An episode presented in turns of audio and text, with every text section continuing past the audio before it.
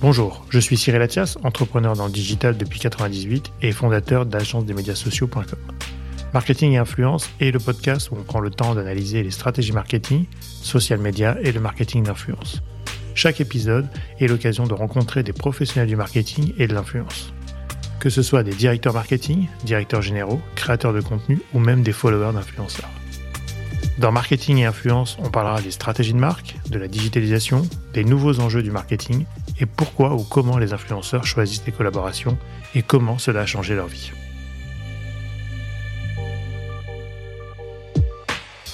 Moi, je me présente comme une créatrice de contenu qui influence, euh, qui influence sur ces thématiques. J'ai commencé avec un blog, donc avant je me définissais comme blogueuse, mais aujourd'hui je suis moins active sur mon blog que sur Instagram, donc je dirais que je suis plus créatrice de contenu faut pas non plus organiser ces journées que pour faire de la création de contenu. Parce que je trouve qu'on est arrivé à un paroxysme. Ce podcast vous est présenté par agence des médias sociaux.com, l'atelier expert en social media et marketing d'influence.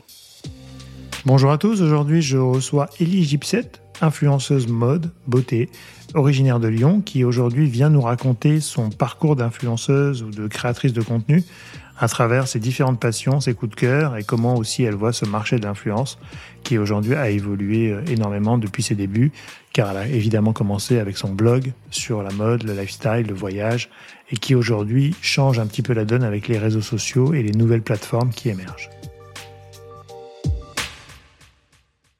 Bonjour Ellie, comment vas-tu? Ça va super bien et toi? Super, je suis ravi de t'accueillir. Merci. Est-ce que tu pourrais te présenter pour l'audience qui ne te connaîtrait pas? Il peut y en avoir quelques-uns. Bien sûr. Mais rapidement sur ton profil et ton parcours. Alors, euh, je m'appelle Eddie, je viens de Lyon, j'ai 32 ans. J'ai monté un blog qui s'appelle Eddie Gypset en 2013. Et en 2014, euh, j'ai commencé à être sur Instagram. En 2017, je suis arrivée à Paris et là, euh, pour moi, ça a pris une autre envergure.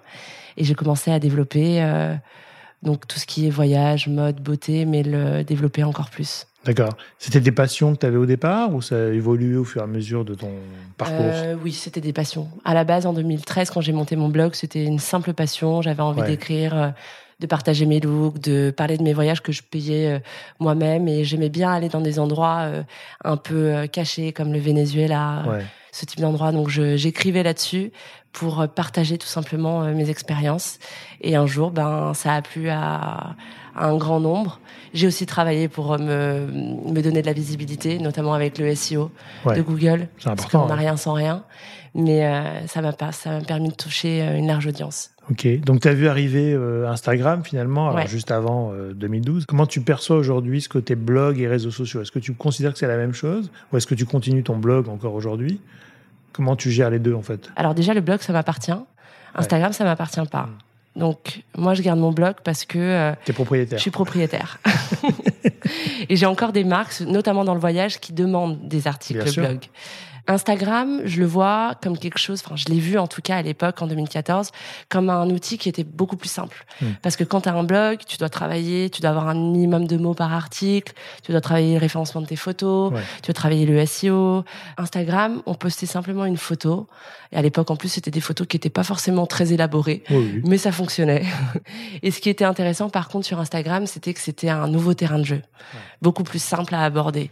Et ça a permis une autre manière d'exprimer notre créativité à nous, les influenceurs de l'époque, et qui sont encore euh, aujourd'hui là. Oui, puis c'est assez adapté finalement euh, à la vie qu'on a aujourd'hui, c'est-à-dire qu'on a tous un mobile, on est tous en, déplacement, et on peut partager instantanément finalement euh, le moment. Ce qui n'était pas évident et toujours pas évident avec le blog, où tu as besoin de réflexion, de réfléchir. Mais c'est un autre exercice, je trouve, qui est sympa aussi. Ouais, c'est un autre qui est différent. Quoi. Tu racontes pas les mêmes histoires. Par l'écrit, tu, tu, passes des histoires différentes, tu, tu vends des histoires différentes, tu, tu, proposes des histoires différentes, alors qu'en photo, tu laisses les lecteurs s'imaginer. En l'écriture, tu l'emportes.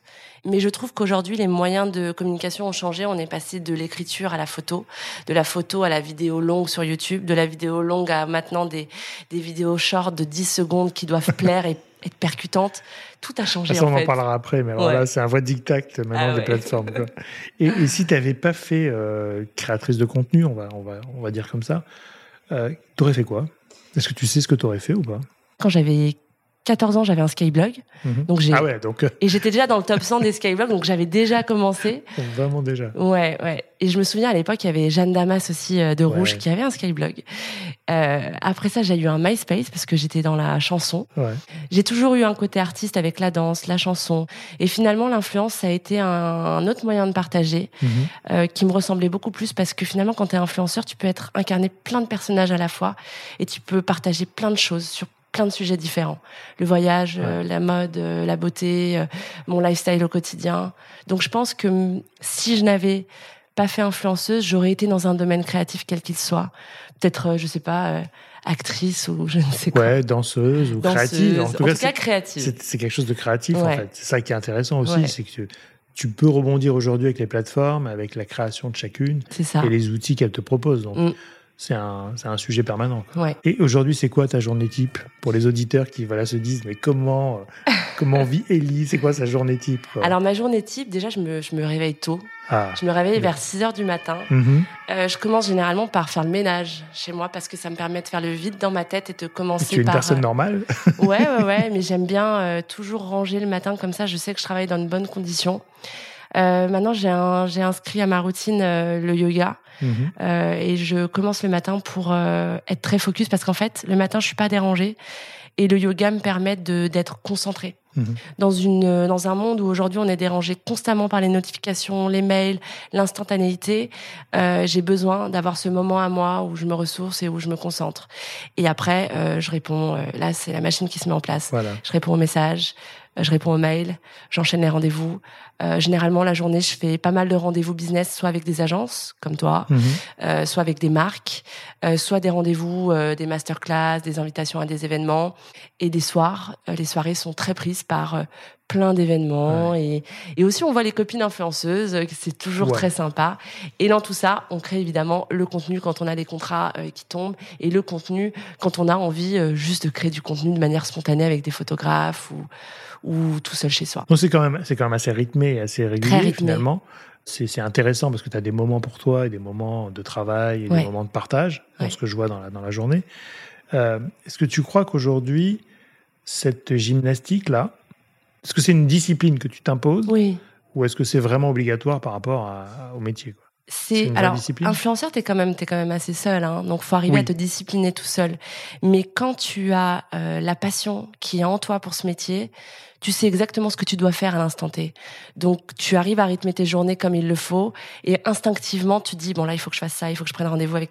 Donc tu te disciplines et tu, tu sais ce qu'il faut faire, tu sais quelle direction prendre. Donc il faut être vachement organisé quand même. ouais, il faut être très organisé. C'est pas que du partage instantané en live. Non, non, non, il faut être euh, organisé, productif aussi, je dirais, parce qu'on on se rend pas compte, mais les créateurs de contenu sont sont un peu euh, multitâches. On fait pas mal de choses.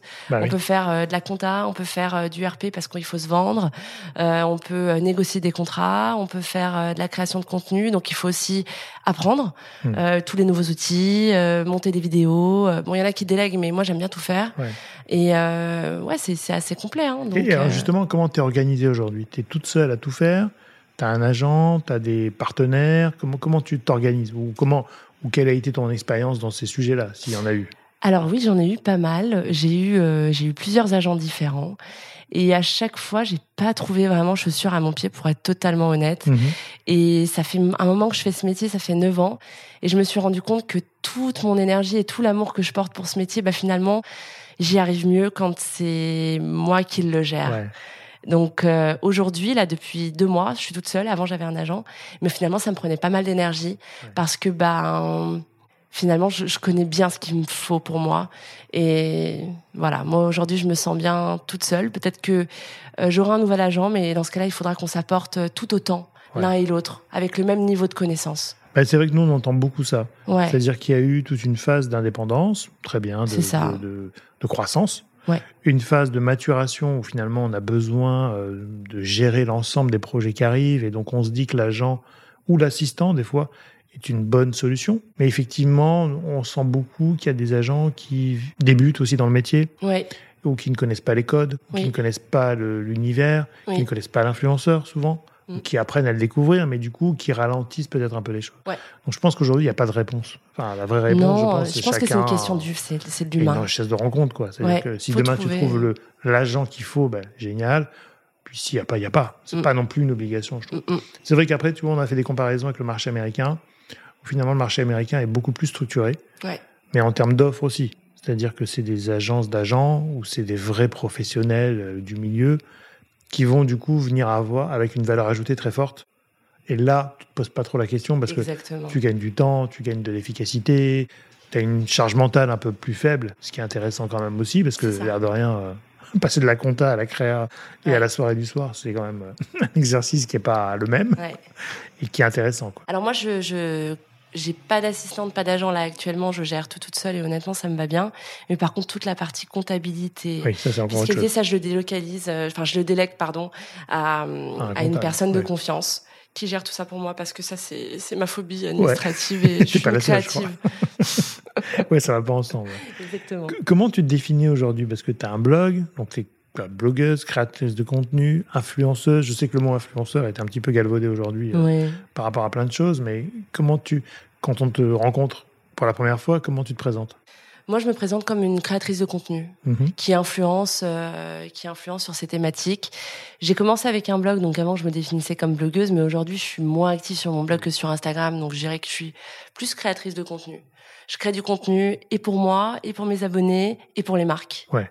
Donc ça marche bien, quoi. Ça marche bien. En tant que créatrice de contenu, tu as vécu des expériences, entre guillemets, euh, d'influenceurs, on va, on, va, on va dire ça comme ça, avec d'autres euh, personnalités. Ouais. Euh, est-ce que tu en as une qui t'a marqué ou des rencontres qui t'ont marqué dans ces expériences de, marque avec les influenceurs? J'ai été ambassadrice pour euh, la marque Toumi pendant un an mhm. et euh, dans mon contrat, je devais faire des voyages et dans certains de ces voyages, j'ai eu la chance de faire des missions humanitaires.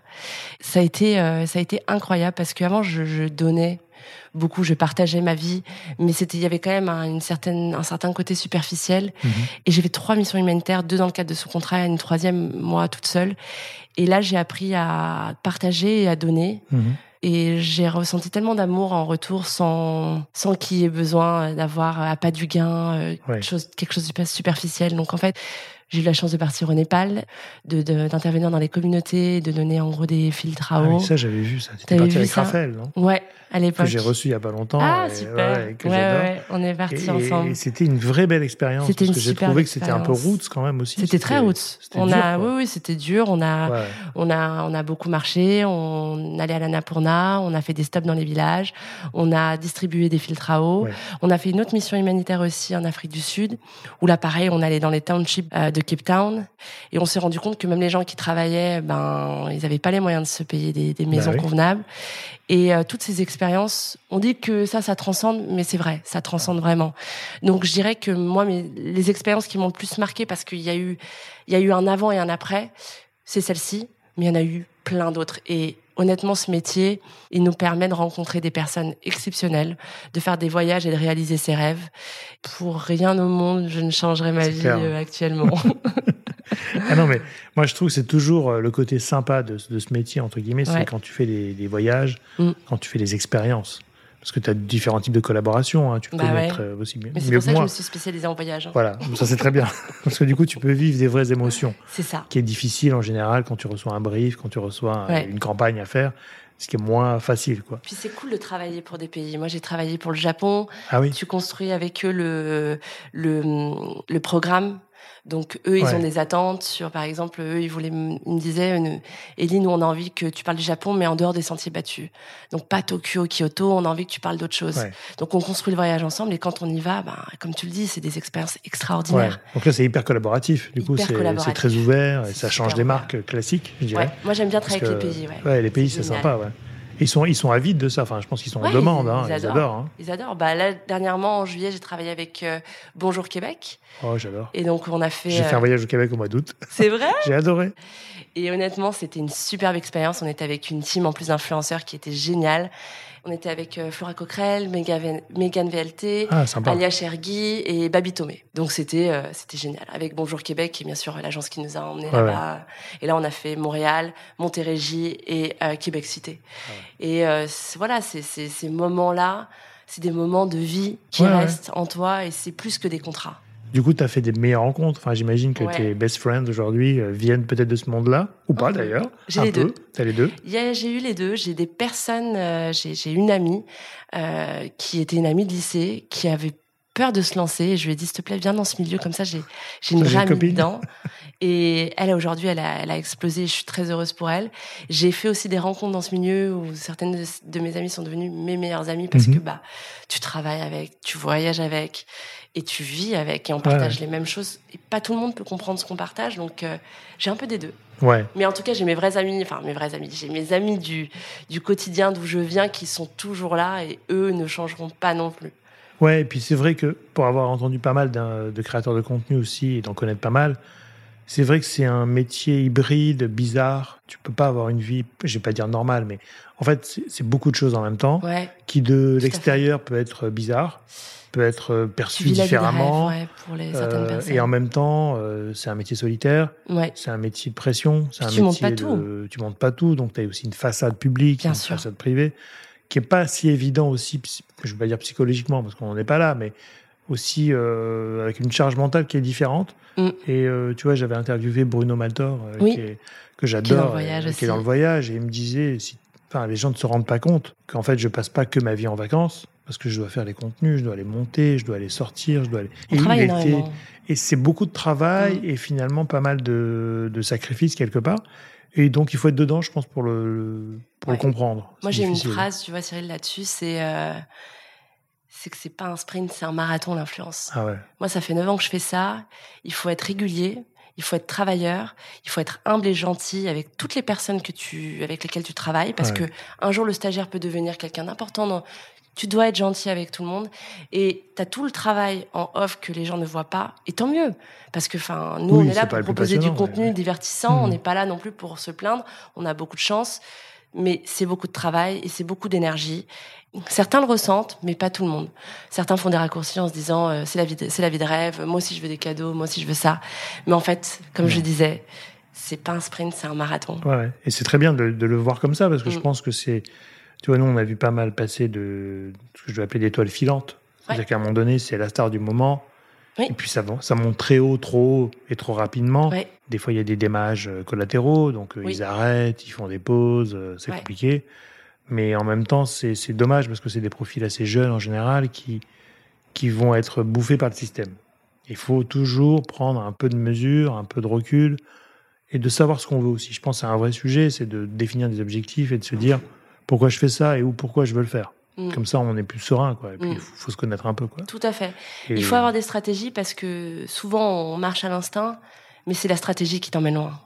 Oui, oui, la stratégie de vision, de se dire qu'est-ce que je veux faire, qu'est-ce que je veux proposer comme contenu, quels objectifs je veux atteindre dans un an, deux ans, euh, qu'est-ce que j'ai envie de véhiculer comme image, donner des lignes directrices et les, les respecter. Nous, on dit toujours, tu vois, aux créateurs qu'on reçoit ici, euh, qu'on peut accompagné des fois ou avec qui on, a une proximité euh, assez forte, c'est de se dire c'est quoi l'objectif à deux ans? Où mm. tu te vois, toi, dans deux ans? Parce que des collaborations, il y en aura toujours. il y aura toujours des briefs, il y aura toujours des gens qui vont t'appeler, il y aura toujours des sujets. Mais surtout, quel est ton chemin que tu veux créer et que tu veux laisser derrière toi? Faire des collabs, c'est pas le plus compliqué, je trouve, c'est pas le sujet, mais c'est de donner aussi un sens à ta vie à toi ou à ton projet et de se dire bah, je suis ravi parce qu'en deux ans, j'ai atteint un objectif. Mm. Si tu n'as pas d'objectif, et ça c'est un peu la peur du lendemain qu'ont beaucoup de créateurs de contenu, mm. bah, tu veux rien rater, tu sais que ça peut s'arrêter du jour au lendemain. Et donc, euh, tu vois, le Covid a été un révélateur pour plein de gens qui se sont dit, mais attends, s'il n'y a plus rien, bah, je peux plus travailler, je peux plus payer mes loyers. Enfin, c'est compliqué. Tu vois, le vrai sujet, c'est euh, la, la ligne directrice. Peut être précaire euh, dans le sens où tu sais pas de ce que demain est fait. Mais en fait, moi, ce que je pense, c'est qu'il faut être confiant sur l'énergie qu'on apporte et ce qu'on donne aux autres. Et à un moment donné, si tu es aligné avec toi-même, les bonnes choses arrivent. Ouais, tout à fait. Et ça, c'est, ça appelle le, les bons sujets, quoi.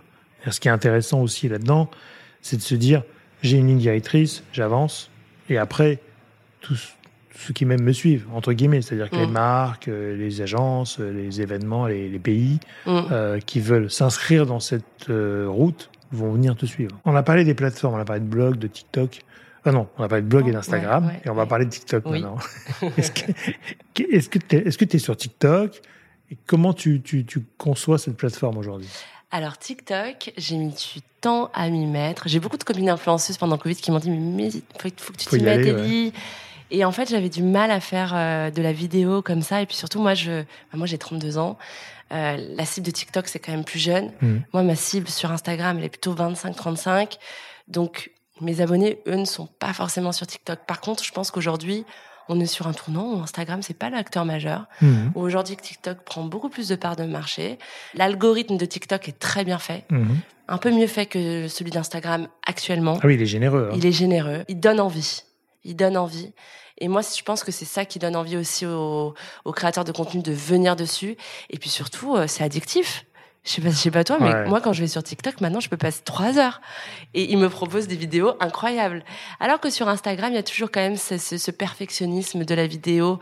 Et sur TikTok, tu peux apprendre plein de trucs. Tu, te fais absorber, hein, sur TikTok. franchement, ah tu te fais absorber, ils sont trop forts. C'est fort et dangereux en même temps, je trouve. Ouais, ouais c'est un ce peu dangereux. Avec la bah, plateforme. Il faut pas vivre que à travers son écran. Non, c'est sûr. Il faut vivre des aventures dans la vie. Hein. Et il faut pas non plus organiser ses journées que pour faire de la création de contenu. Parce que je trouve qu'on est arrivé à un paroxysme à ce niveau-là où il y a quelques années, euh, on créait du contenu ponctuellement. Aujourd'hui, il faut créer euh, 10 stories par jour, un post tous les jours. Faut, sur TikTok, si tu veux percer, il faut créer beaucoup, beaucoup, beaucoup de vidéos par jour. Sauf qu'en fait, on n'est pas des, machines. et on n'est pas non plus des esclaves des réseaux. Ah c'est bien, mais pas trop. Ah mais ça, c'est bien, tu vois, d'avoir du recul. Et je pense que c'est effectivement la maturité, euh, l'expérience, mm. qui fait que tu peux prendre du recul par rapport à ça. Maintenant, tous les jeunes qui débarquent sur TikTok ont eu des tutos sur YouTube ou sur, mm. sur, le web et se disent c'est une pression d'enfer, c'est une vidéo par jour, c'est un gag, c'est un truc, c'est ça, c'est ça. Alors oui, ça marche. Bah oui, ça marche. Mais il faut pas être dépendant de la plateforme parce que sinon tu bah, à côté quoi. Les gens sont malins. Ils connaissent l'algorithme. Par exemple, j'ai vu il y avait une créatrice de contenu. Elle savait, elle s'était lancée comme défi de devenir connue sur TikTok en moins de six mois. Elle avait analysé l'algorithme et bon, je vous donne un petit secret, mais elle avait fait 50 vidéos par jour. Forcément, sur 50 vidéos par jour, t'en as qui explosent. Et au bout de six mois, elle a vraiment explosé. Donc oui, elle a atteint ses rêves. Elle a fait ce sacrifice pendant six mois. En fait, c'est toi, quels sont tes objectifs, quel curseur tu veux, tu veux mettre. Moi, aujourd'hui, ma vie réelle a quand même beaucoup d'importance. Donc, j'essaie d'équilibrer entre la création de contenu et les aventures au quotidien qu'il faut vivre. Ouais. T'as un créateur de contenu ou créatrice de contenu que que tu adores Ouais. Un modèle ou une modèle ou plusieurs Bien sûr, j'en ai plein. Alors à l'époque, euh, j'aimais beaucoup Garance Doré pour l'écriture. Euh, Aujourd'hui, euh, j'aime beaucoup des créatrices de contenu danoises comme Joséphine Agi. J'aime beaucoup Emma Léger, qui vient du Canada, mais qui, je crois qu'aujourd'hui, elle vit aux États-Unis. Euh, en France, bah forcément, on adore Lena Situation parce que elle est authentique, qu'elle est travailleuse et qu'elle est humble. Je suis moins de française, je suis plus mes copines en française. Hmm. Mais euh, sinon, les filles qui m'inspirent, ouais, c'est ces filles-là. Bah, c'est vrai que Lena a apporté une fraîcheur, enfin en tout cas une nouvelle écriture. Ouais. Je trouve par rapport au sujet où on a fait des vidéos YouTube, les vlogs, euh, Instagram, etc. Mais elle s'est un petit peu mise à nu aussi. Ouais.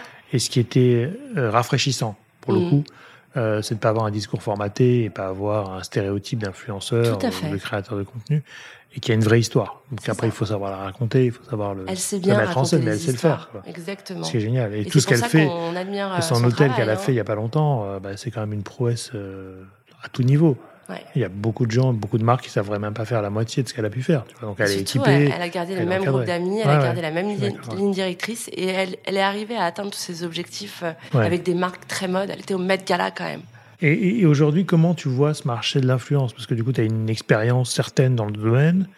Tu vois arriver des plateformes, tu vois arriver des nouvelles créatrices de contenu et des nouveaux créateurs, tu vois arriver des marques. Mm-hmm. Comment aujourd'hui tu vois ce marché? Est-ce que tu trouves que, sans, sans dire qu'il était mieux avant ou pas, mais j'en sais rien, mais Comment tu le vois évoluer Moi, de toute façon, je me dis pas qu'il y a mieux avant ou pas. Moi, je me dis que le monde évolue et on évolue euh, avec ce monde où on le quitte.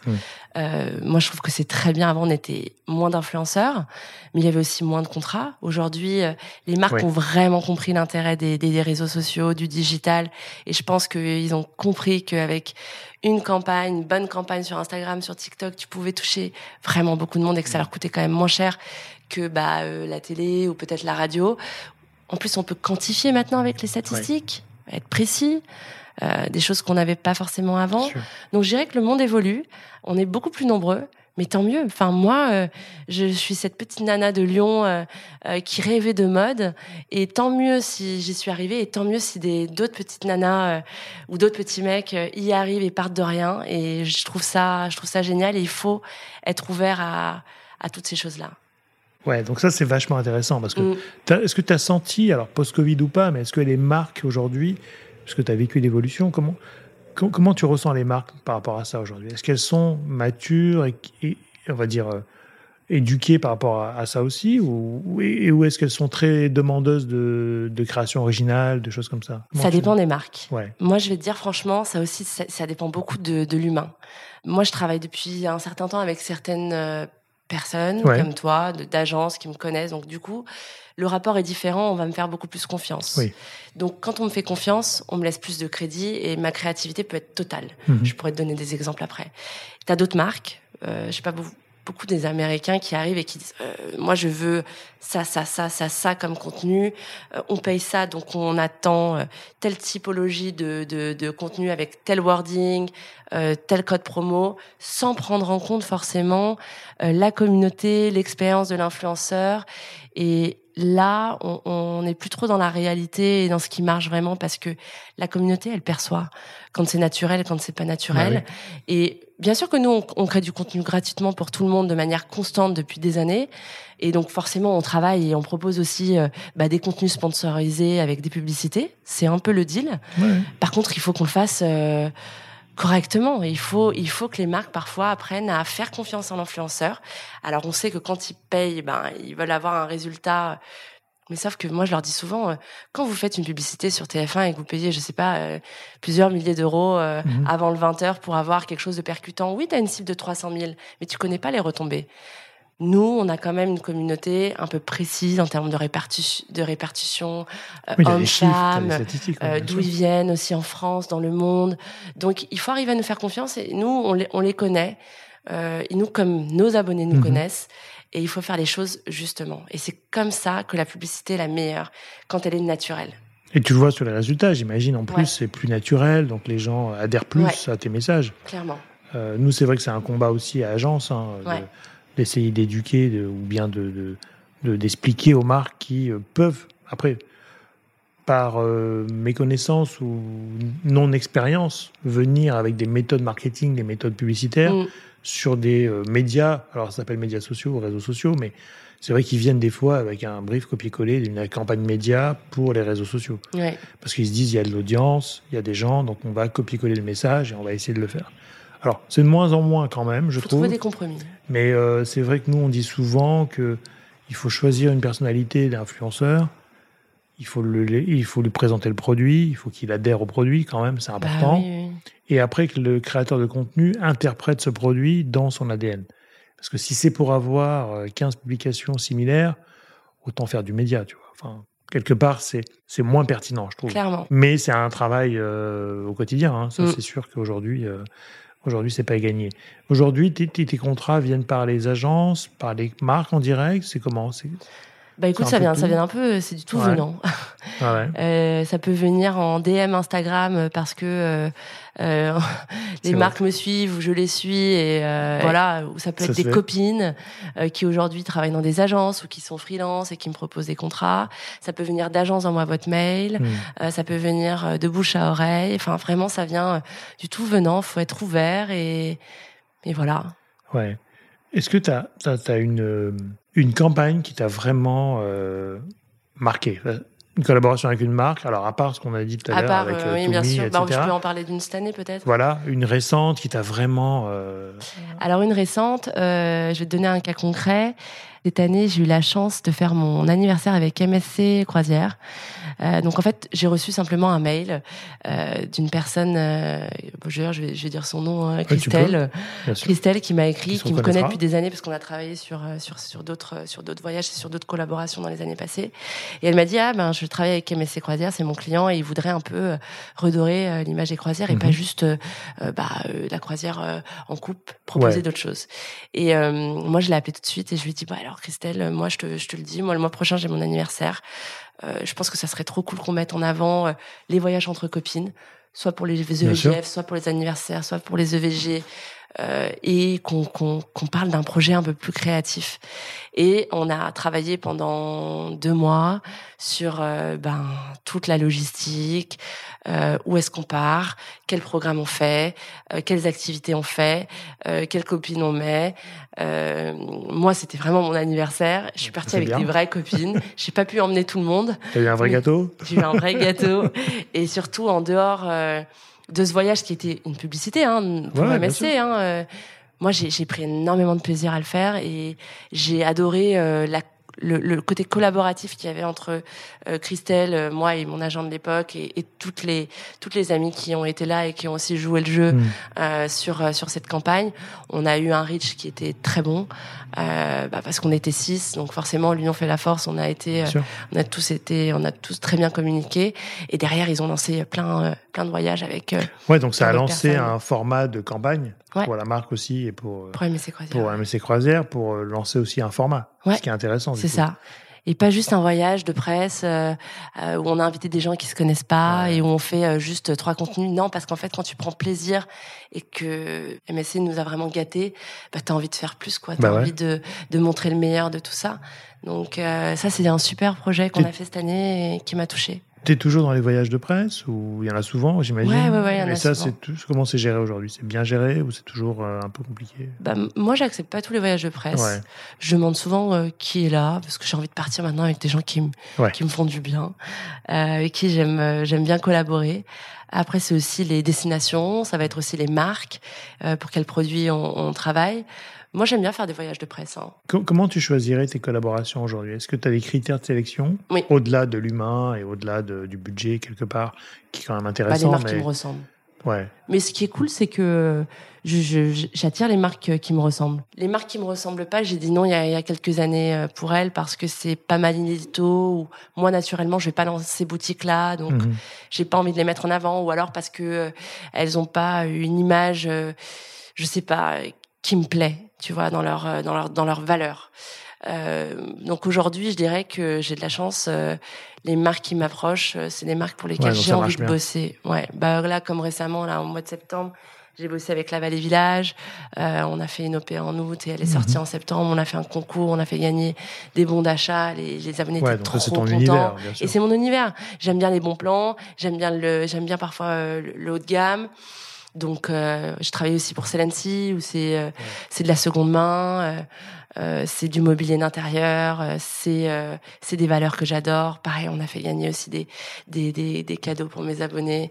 J'aime bien aussi remercier les gens qui ouais. me suivent au quotidien et avoir une proximité avec eux parce que aujourd'hui, il y a le choix. Hein, ils peuvent aller voir un peu un peu ah, tout oui. le monde. Il faut arriver à être dans la gratitude de tout ça. Ah ouais.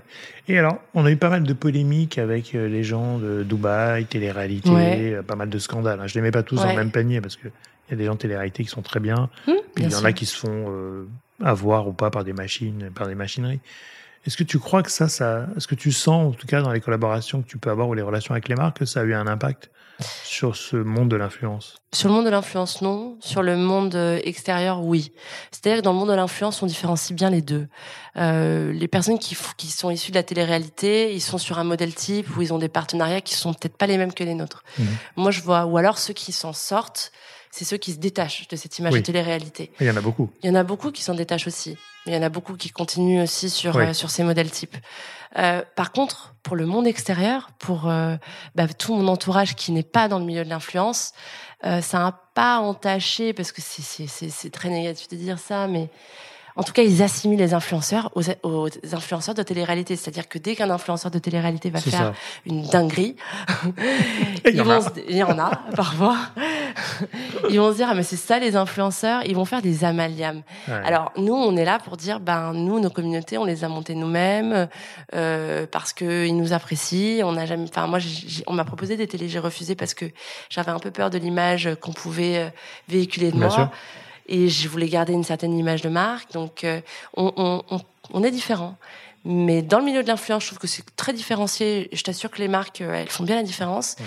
Mais dans le monde pas normal, mais dans le monde du grand public, en tout cas, c'est comme ça. Euh, il y a des amalgames qui peuvent être faits.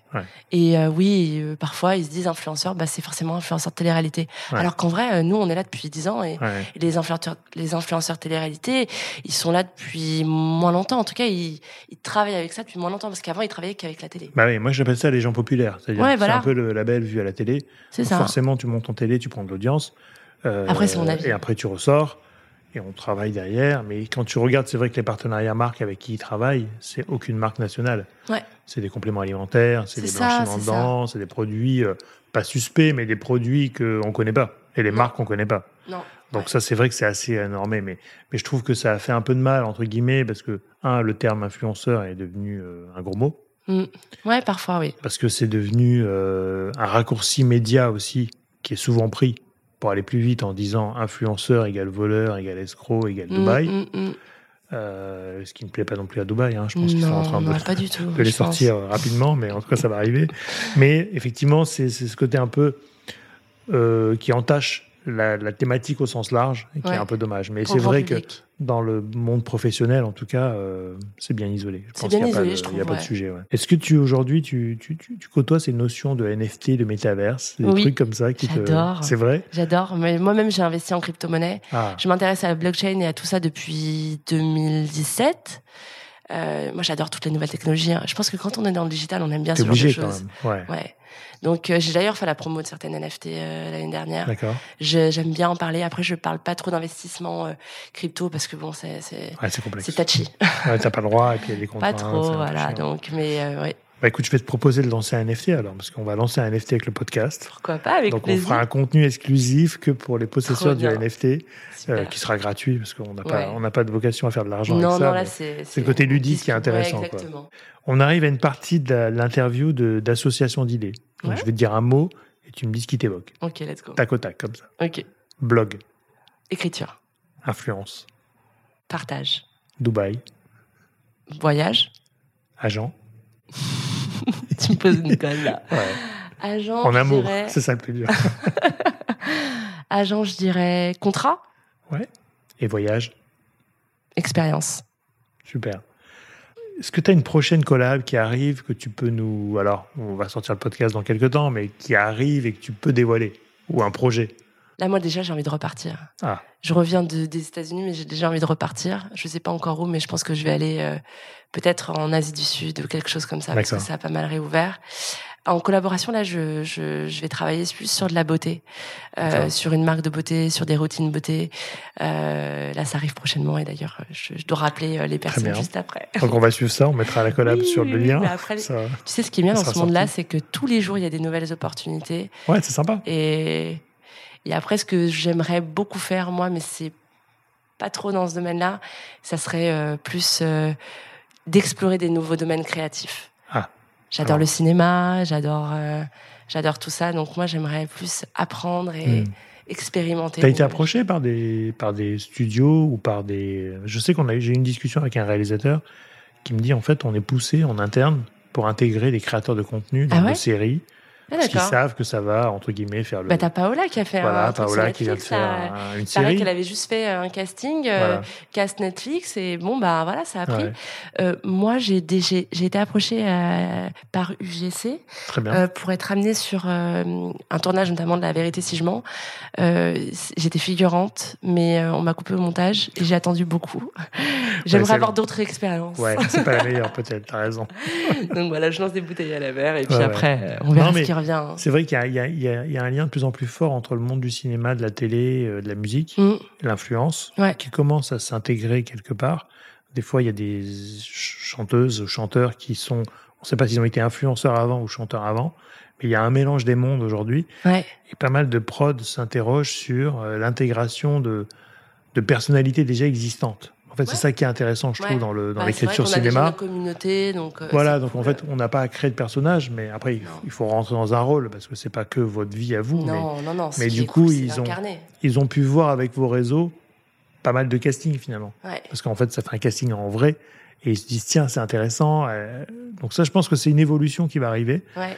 Et euh, après, il y a toujours la, la question de savoir jouer, de savoir euh, parce que c'est un métier, C'est un métier. faut appréhender quoi. Mais Ouais, tout à fait. mais c'est les mondes travailler. qui vont se rapprocher, je trouve. Mais je pense que quand tu es créatif, tu apprends à travailler sur toi et à être autodidacte. Et après, il faut savoir aussi t'entourer des bonnes personnes qui vont t'apprendre. Et euh, on n'a rien sans rien. hein. On ne devient pas euh, quelqu'un sans travailler. Ah, ben non. Il faut travailler dur. Est-ce que tu aurais un conseil à un jeune créateur de contenu qui, allez, se dit demain je vais faire un, je vais être un gros TikToker un gros Instagram. Qu'est-ce que tu pourrais lui donner comme conseil? Le premier conseil que je donnerais, c'est d'avoir les bonnes intentions. Les bonnes intentions pour soi et pour les autres. Il faut pas être attiré par la patte du gain, parce que c'est des choses que j'ai beaucoup vues ces dernières années. Mhm. Chose que moi, par exemple, quand j'ai commencé, euh, je pensais pas que l'influence, ça deviendrait comme ça. J'ai écrit un blog pour écrire et pour partager. Donc je pense qu'il faut avoir déjà, de, de un, les bonnes intentions, et de deux, il faut avoir de la rigueur et de la régularité. C'est vraiment ça le, le secret. Si t'es pas rigoureux et que t'es pas régulier, bah à un moment donné, ça prend pas. Par Ouais. contre, si tu veux, il y a beaucoup de gens qui, qui travaillent et qui approchent du succès, mais qui abandonnent et, et ils sont passés à côté de certaines choses. Ouais, Donc il faut arriver à avoir cette euh, régularité. Et la dernière chose, c'est de soigner son réseau. Parce que le réseau et l'information, bah, c'est le pouvoir. Pour moi, en tout cas, mon réseau m'a m'a beaucoup apporté euh, ces dernières années. Et il faut le soigner. Il faut être gentil, humble euh, et généreux. non et puis c'est une histoire de rencontre, donc c'est forcément euh, un réseau euh, extérieur, pas réseau Ouais. social, mais un réseau euh, humain Ouais. qui va aussi te faire rencontrer d'autres gens et te faire passer d'une expérience à l'autre. Je pense que c'est ça le Mhm. sujet. C'est on oublie souvent que les réseaux sociaux ou que les, les, créateurs de contenu, c'est un réseau d'humains C'est un réseau humain, en fait. à et la ça, base. beaucoup de gens l'oublient quoi. Quand même. Nous, dans le milieu, on le sait. Oui, Vraiment, on le mais voit. euh, côté agence, côté marque, des fois, ça. on se dit. euh, Puis on, on travaille ensemble. Enfin, comme on travaille de manière individuelle, on est, comme je disais au Bah début, oui. on est beaucoup tout seul. On a besoin de se nourrir des autres. On Bah a oui. besoin d'aller voir les agences, d'aller voir les marques, de les Ouais. rencontrer. On devient des collègues. ouais. Et c'est ce réseau-là et c'est cette bonne entente qui fait qu'à un moment donné, ça fait un bon, un bon melting pot, quoi. Est-ce que tu alors, est-ce que tu aurais une série favorite que tu emmènerais avec toi sur un voyage dans une île déserte? Ah, il y en a ou un livre?